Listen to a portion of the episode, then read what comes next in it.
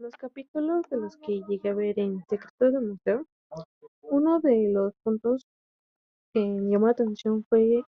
que en el Louvre ellos tenían albergado el cuadro de la Mona Lisa.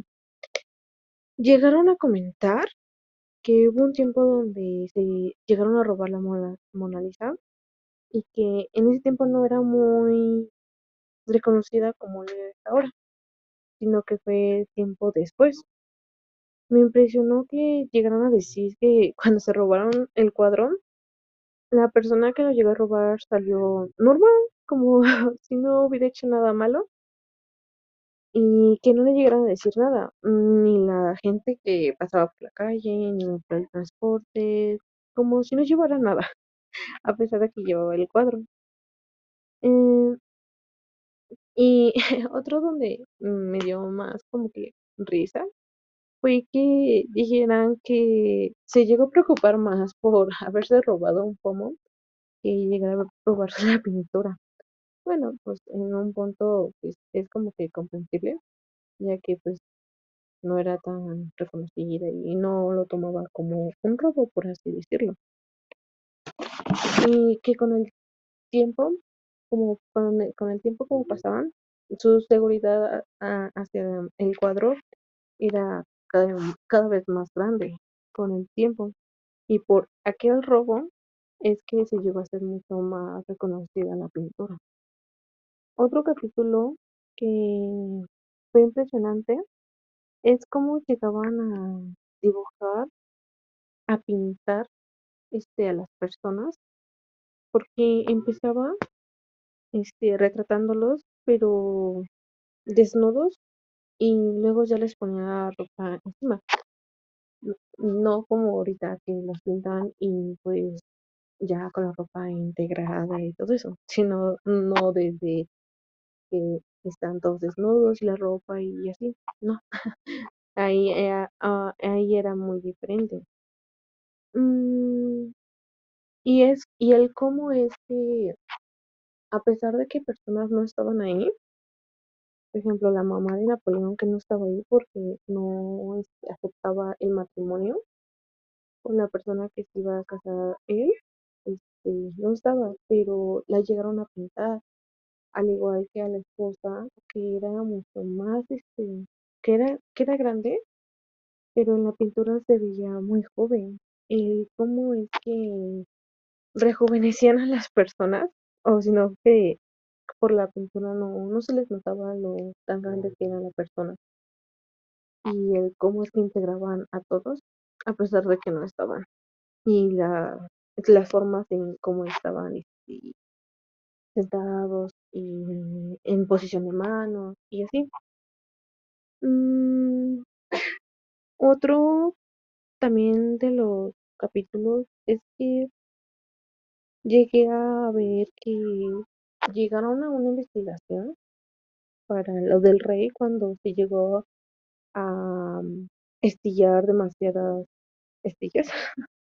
este en el ojo llegaron a investigar así el cuerpo en los cuerpos para ver cómo es que se podía retirar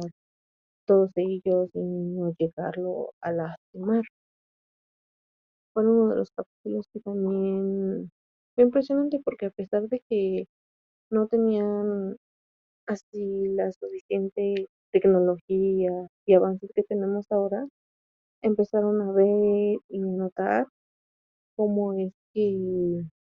para un futuro poder este, no lastimar este, el ojo o partes delicadas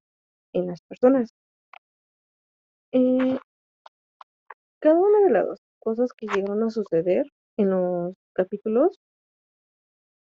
eh, me impresionó bastante cómo es que los museos en ese tiempo mm, eran su forma distinta de cuidar las cosas, todos los secretos que tienen. Y creo que sería todo de los puntos que más me hicieron impresionar, de los que me llamaron la atención y me sorprendieron. Los capítulos de los que llegué a ver en Secretos del Museo Uno de los puntos que me llamó la atención fue que en el Louvre ellos tenían albergado el cuadro de la Mona Lisa. Llegaron a comentar que hubo un tiempo donde se llegaron a robar la Mona Lisa y que en ese tiempo no era muy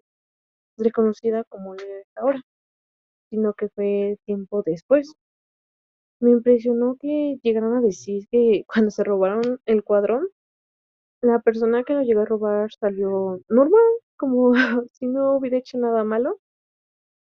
y que no le llegaron a decir nada, ni la gente que pasaba por la calle, ni el transporte, como si no llevara nada, a pesar de que llevaba el cuadro. Eh, y otro donde me dio más como que risa fue que dijeran que se llegó a preocupar más por haberse robado un pomo que llegar a robarse la pintura. Bueno, pues en un punto pues es como que comprensible, ya que pues no era tan reconocida y no lo tomaba como un robo, por así decirlo. Y que con el tiempo, como con el, con el tiempo como pasaban, su seguridad a- hacia el cuadro era cada, cada vez más grande con el tiempo. Y por aquel robo es que se llegó a ser mucho más reconocida la pintura. Otro capítulo que fue impresionante es cómo llegaban a dibujar, a pintar este, a las personas, porque empezaba este, retratándolos, pero desnudos, y luego ya les ponía ropa encima. No como ahorita que los pintan y pues ya con la ropa integrada y todo eso, sino no desde que están todos desnudos y la ropa y así, no, ahí era, ah, ahí era muy diferente. Mm, y es, y el cómo es que, a pesar de que personas no estaban ahí, por ejemplo, la mamá de Napoleón que no estaba ahí porque no este, aceptaba el matrimonio con la persona que se iba a casar él, este, no estaba, pero la llegaron a pintar, al igual que a la esposa, que era mucho más, este, que era, que era grande,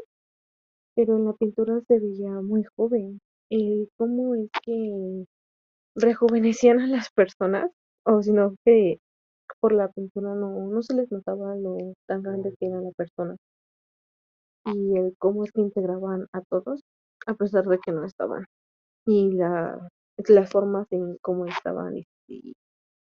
sentados y en posición de manos y así. Mm, otro también de los capítulos es que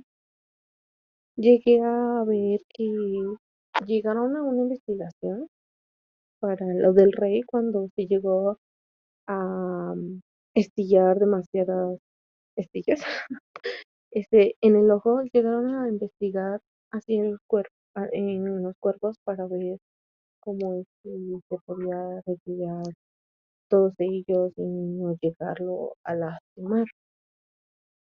Fue uno de los capítulos que también fue impresionante porque a pesar de que no tenían así la suficiente tecnología y avances que tenemos ahora, empezaron a ver y notar cómo es que para un futuro poder este, no lastimar este, el ojo o partes delicadas en las personas. Eh, cada una de las cosas que llegaron a suceder en los capítulos eh, me impresionó bastante cómo es que los museos en ese tiempo mm, eran su forma distinta de cuidar las cosas, todos los secretos que tienen.